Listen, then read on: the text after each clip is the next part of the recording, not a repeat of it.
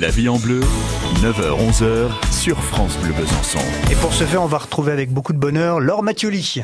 Est-ce que vous saviez que le Japon a un taux très faible d'obésité et qu'ils ont une plus longue espérance de vie? Je suis tombée sur un livre d'une médecin nutritionniste qui s'appelle Secret santé et minceur du Japon et je peux vous dire que ça donne envie de faire l'expérience. Vitalité, minceur, longévité, ça ce sont les promesses de l'alimentation japonaise. Et le livre va nous initier au mode de vie nippon et va proposer une autre façon de cuisiner et manger tout simplement. Donc pour commencer, les contenants japonais comme le bol ou le bento permettent de déguster la juste quantité d'aliments sans trop calculer.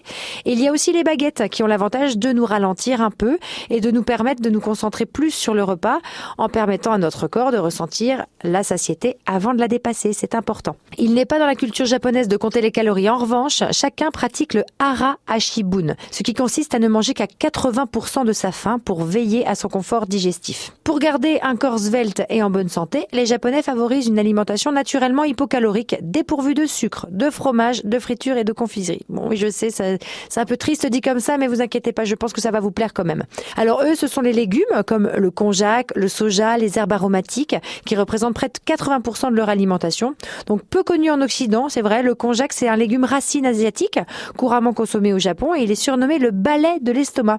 Donc il nettoie et évacue du corps ce qui lui est inutile en fait. C'est très riche en eau et en fibres, d'un apport calorique très faible, et donc il peut être consommé à volonté. Viennent ensuite les poissons, les crustacés et les algues, puis les viandes et les volailles, le riz et enfin les corps gras comme l'huile de colza ou de sésame. Les sucreries les desserts sont assez exceptionnel. Les Japonais s'assurent également de suffisamment s'hydrater avec de l'eau, du thé, de la tisane, etc. Quant à la préparation, il faut savoir qu'une cuisson à température élevée entraîne une altération de l'aliment et détruit les vitamines, alors que la cuisson à la japonaise est toujours très rapide. Le wok, par exemple, est idéal pour cuisiner rapidement des légumes al dente, tout en pré... bon alors je sais que ça fait pas très japonais de dire al dente, enfin bref, tout en préservant les vitamines et va laisser la viande et le poisson parfaitement moelleux. Les poissons sont plus souvent consommés crus, donc simplement découpés ou marinés avec du vinaigre de riz, du saké et de la sauce soja, ce qui permet d'éviter l'ajout de matières grasses et va préserver les vitamines et des bons oméga 3 surtout. Bien entendu, pour votre bien-être mental et physique, il faut pratiquer une activité physique plusieurs fois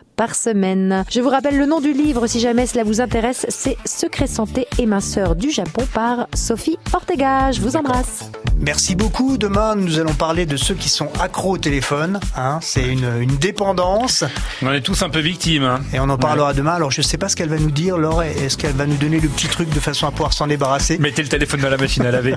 oui, ce qu'elle va nous dire. Ça, c'est la solution. Alors, simplement pour rappel, pour ceux qui nous rejoignent, tout à l'heure, dans les experts, on avait donc Patrick Bollier, SPC CSMAC.